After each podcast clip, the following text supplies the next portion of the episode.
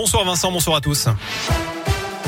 Et à la une, 400 euros d'amende avec sursis. C'est ce à quoi ont été condamnés en appel les deux syndicalistes CGT qui s'étaient introduits dans l'enceinte du lycée Blaise Pascal en janvier 2020 pour s'opposer aux épreuves anticipées du bac. La décision est tombée en début d'après-midi au tribunal de Clermont. Une amende ferme de 400 euros avait été requise. Les deux représentants syndicaux vont contester l'inscription au casier judiciaire. Le plan blanc levé demain au CHU de Clermont, annonce du préfet du Puy-de-Dôme. Preuve que l'épidémie recule aussi chez nous. 24 personnes sont actuellement dans le service de réanimation du département. Le taux d'incidence est à 442 cas pour 100 000 habitants pour l'instant.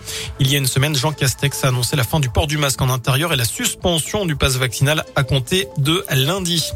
L'Ukraine ne se rendra pas. Les mots ce matin du chef de la diplomatie ukrainienne qui regrette ce jeudi eh bien l'absence de progrès sur un cessez-le-feu à l'issue des pourparlers avec son homologue russe. C'était en Turquie et de son côté, la Russie annonce qu'elle ne participera plus au Conseil de l'Europe.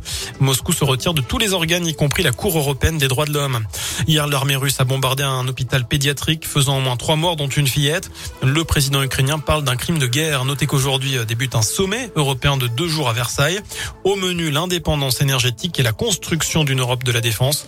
En France, les procédures d'adoption d'enfants ukrainiens ou russes sont suspendues pour trois mois. 25 000 places d'hébergement sont disponibles sur tout le territoire français pour accueillir des réfugiés.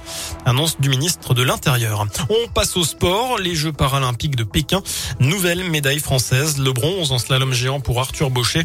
Sa troisième médaille après avoir décroché l'or en descente et en super combiné. La France en est à sept médailles. Enfin, certains automobilistes ont eu une belle surprise hier. Le gazole affiché à 1,08€ dans la station d'une grande surface de Côte d'Or. Autant dire que le bouche à oreille a fonctionné. Conséquence, c'est devenu la ruée à la pompe. La station ne s'est aperçue de son erreur que plus tard et a remis le bon prix de 0,08. En attendant, certains ont pu faire le plein à un prix défiant évidemment toute concurrence. Voilà pour l'essentiel de l'actualité. Je n'ai plus qu'à vous souhaiter une très bonne soirée. Merci beaucoup Sébastien.